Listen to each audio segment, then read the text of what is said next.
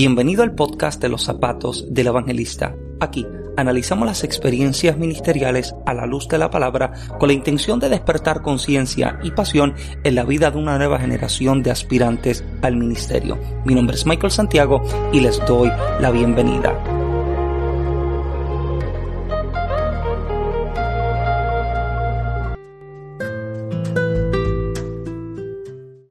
El podcast en los zapatos del evangelista. Este que les habla es el pastor Michael Santiago y les doy la más cordial bienvenida. Le invito a que se siente cómodo, crúcese de pierna y si es cafetero compulsivo como yo, le invito a que busque su taza de café porque mm, deseo crear una conversación con ustedes y precisamente hablar acerca de algo que había leído tiempo atrás. Esto lo he compartido en diferentes sermones que he compartido mm, con la congregación y con diferentes hermanos algo que leí que me ha fascinado y era hablando acerca precisamente de la persecución de la iglesia.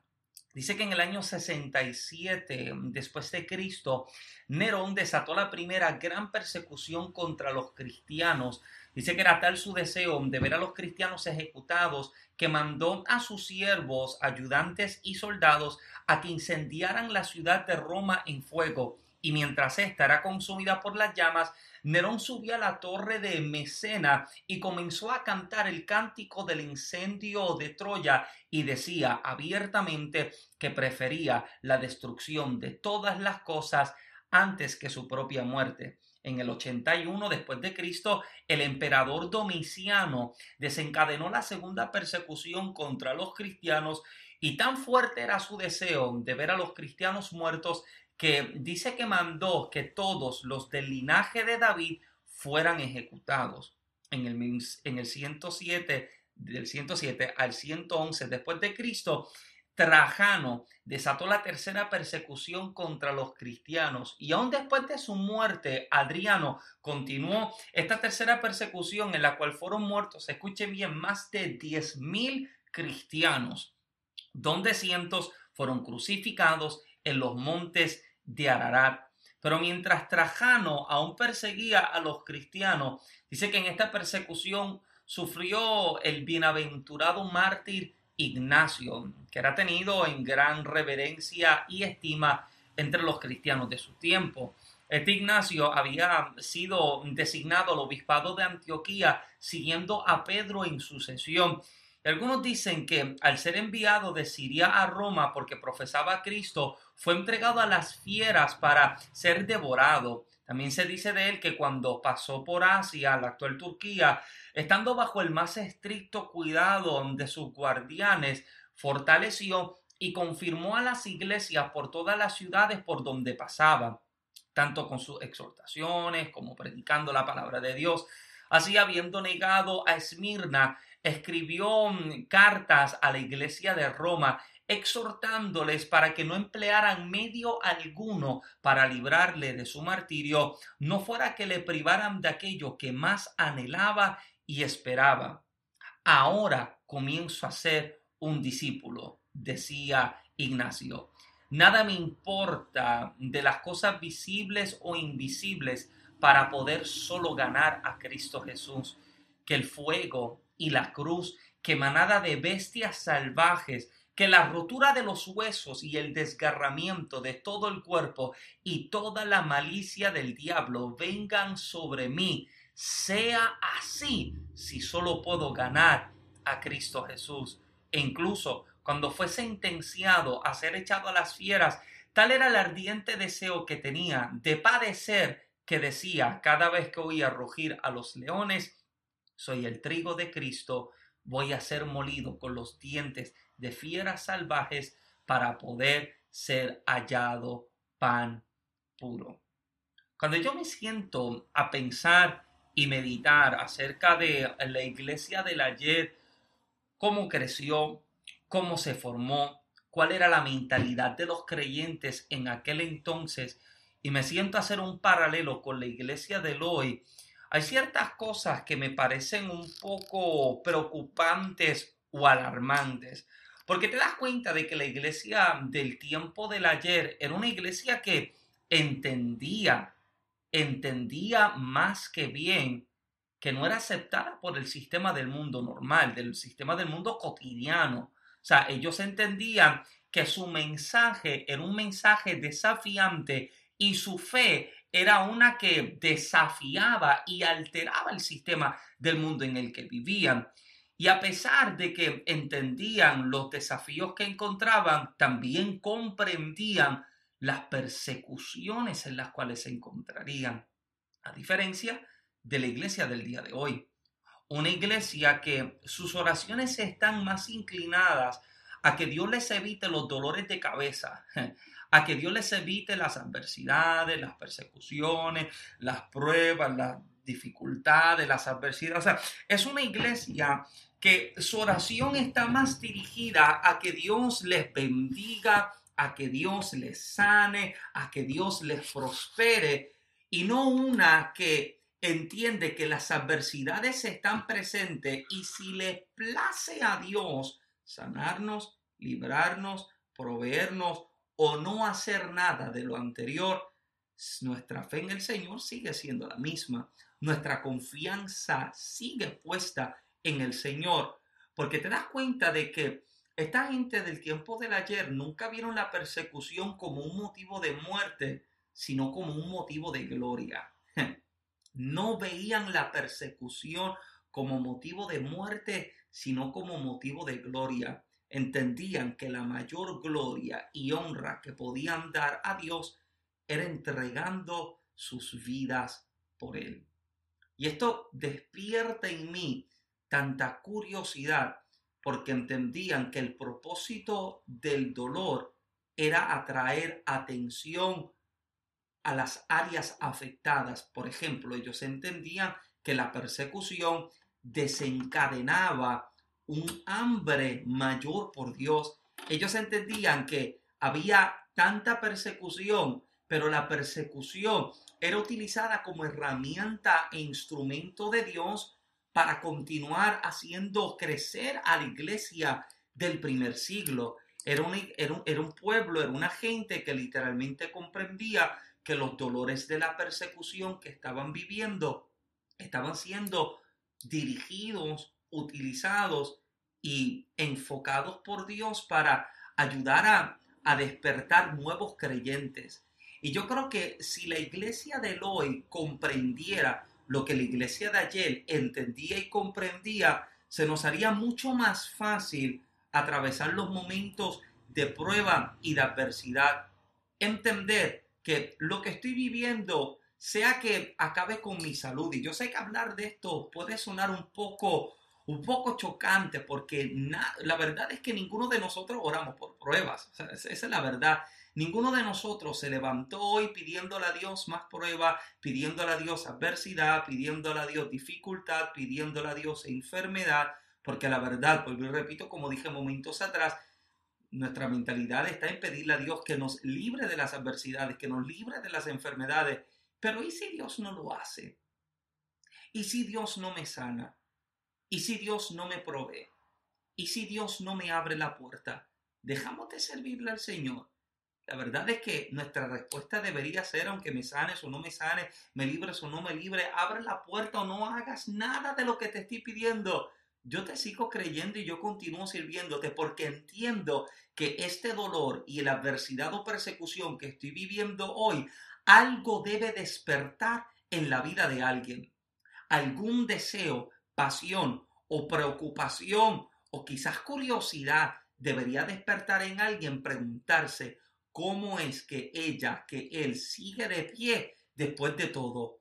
Puede llegar a la conclusión de que no es por sus capacidades, no es por su fuerza humana, es sencillamente por la fe que tiene puesta en el Dios que trae salvación a su vida.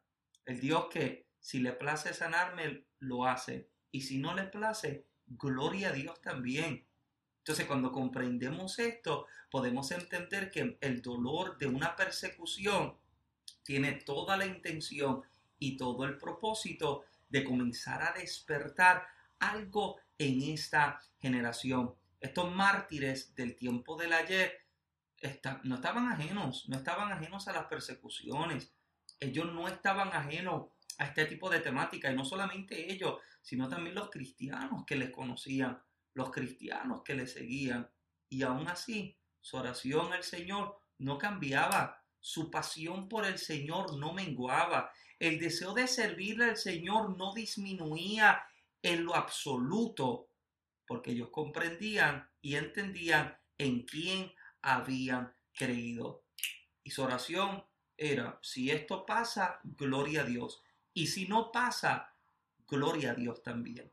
Y permítame dirigirme a ti un momento, porque yo sé que, yo sé que como humanos, como humanos muchísimas veces eh, estamos pidiendo a Dios que haga una cosa, que haga otra, o que nos libre de ciertas situaciones, pero, pero mi pregunta para ti es, ¿y si Dios no lo hace? ¿Seguirás amando al Señor con el mismo amor que lo amas hoy si no te sana? Si no te da el milagro para tu familia, si no te da el milagro para tu hijo, si no te da el milagro de una casa que le estás pidiendo, si no te da el milagro del trabajo que le estás pidiendo, si Dios no lo hace, continuarás amándole, continuarás sirviéndole. Y esto lo hemos hablado en diferentes ocasiones porque yo creo que nuestra respuesta al Señor debería seguir siendo la misma. Lo hagas o no lo hagas, yo te sirvo, yo te amo y voy a continuar trabajando para ti, porque no te amo por lo que me des, yo te amo por quien tú eres. Y sea que me encuentre en momentos de adversidad o de persecución, entiendo que estas adversidades y estas persecuciones algo estarán despertando en mí. El apóstol Pablo decía que esta leve tribulación momentánea produce en nosotros un cada vez más excelente y eterno peso de gloria. Te das cuenta que quien está hablando de tribulaciones momentáneas es uno que no está viviendo una tribulación pasajera. No es uno que su queja es porque la, la llanta del carro se le estalló o porque le cortaron el servicio celular o porque la novia lo dejó, no. Es un hombre que ha sido apedreado, azotado, ha sufrido naufragios, ha sufrido encarcelaciones. Es un hombre que sabe lo que es, lo que es mirar el dolor cara a cara. ¿Y sabe lo que este hombre está diciendo? Esto es momentáneo, porque su enfoque no está en las glorias terrenales, su enfoque está en la gloria eterna. Y él sabe que la gloria eterna del Señor, aleluya, es una gloria que no puede ser comparada con absolutamente nada en este mundo y en esta tierra. Él dice, esto duele, me hace llorar, esto me hace sentir que todo se acaba, pero de pronto miro a Cristo y entiendo que en Cristo la gloria es eterna. Esto ha de pasar esto ha de terminar. Puede que termine aquí en la tierra y puede que no termine aquí a dos meses o una semana, pero sé que ha de acabar, sé que ha de acabar y que en gloria, en la gloria de Cristo, yo podré entonces disfrutar y entender valió la pena. Así que mira, es posible que te encuentres atravesando adversidades o situaciones de dificultad hoy, pero la gloria, la gloria que hemos de disfrutar en Cristo Jesús es una gloria completamente eterna. Lo que estoy viviendo hoy es pasajero. Lo que estás viviendo hoy es pasajero. Esto ha de pasar, esto ha de terminar. Algo hemos de disfrutar en Cristo. Y sea que el Señor nos libre o no de las adversidades presentes, de las pruebas presentes, nuestra mentalidad es entender que damos gloria y honra al Señor entregándonos para Él. Nos entregamos sirviéndole en cualquier ministerio, en cualquier llamado, en cualquier asignación o en cualquier nación en la que nos podamos encontrar. Así que, amado, invito a que se agarre del Señor, agárrese del Señor más que nunca, fortalezcase en el Señor y entienda que el Dios que estuvo con usted ayer es el mismo Dios que está con usted hoy. Pido a Dios que te bendiga con lo mejor. Les agradezco poder acompañarnos a otro episodio, una conversación algo sencilla, pero deseo que despierte en ti esa curiosidad, que te deje, como decía eh, quien fue mi pastor, que te deje cucado, que te deje con las ganas, que algo Dios despierte en tu vida y te permita entender que esto es pasajero, esto es pasajero. Y sea que acabe de aquí a un mes, dos semanas en un día, o que acabe cuando mi vida en esta tierra termine, sé que voy a encontrarme con la gloria del que ama mi alma. Pida al Eterno que te bendiga por lo mejor. Le invito a buscarnos en las redes sociales de Facebook, Instagram y, Twitter como Michael Santiago, también en YouTube, el canal mío y el de mi esposa Michael en Genesis Videos. Ahí estamos compartiendo nuestras experiencias como ministros, como padres, estamos compartiendo lo que por gracia hemos recibido de parte del Señor. Estamos en la etapa del ministerio de la pastoral y disfrutándonos lo que el Señor nos está permitiendo eh, trabajar y desarrollar en este tiempo para ser de bendición a esta generación. Así que si deseas ser de bendición a nuestra vida y a nuestro ministerio, sabes que nos puedes encontrar a través de las redes sociales y puedes ponerte en contacto con nosotros. Pido a Dios que te bendiga con lo mejor. Será entonces hasta la próxima en otro episodio del podcast en los zapatos del evangelista. Este ha sido con usted el pastor Michael Santiago. Pido a Dios que te bendiga con lo mejor. Muchas bendiciones.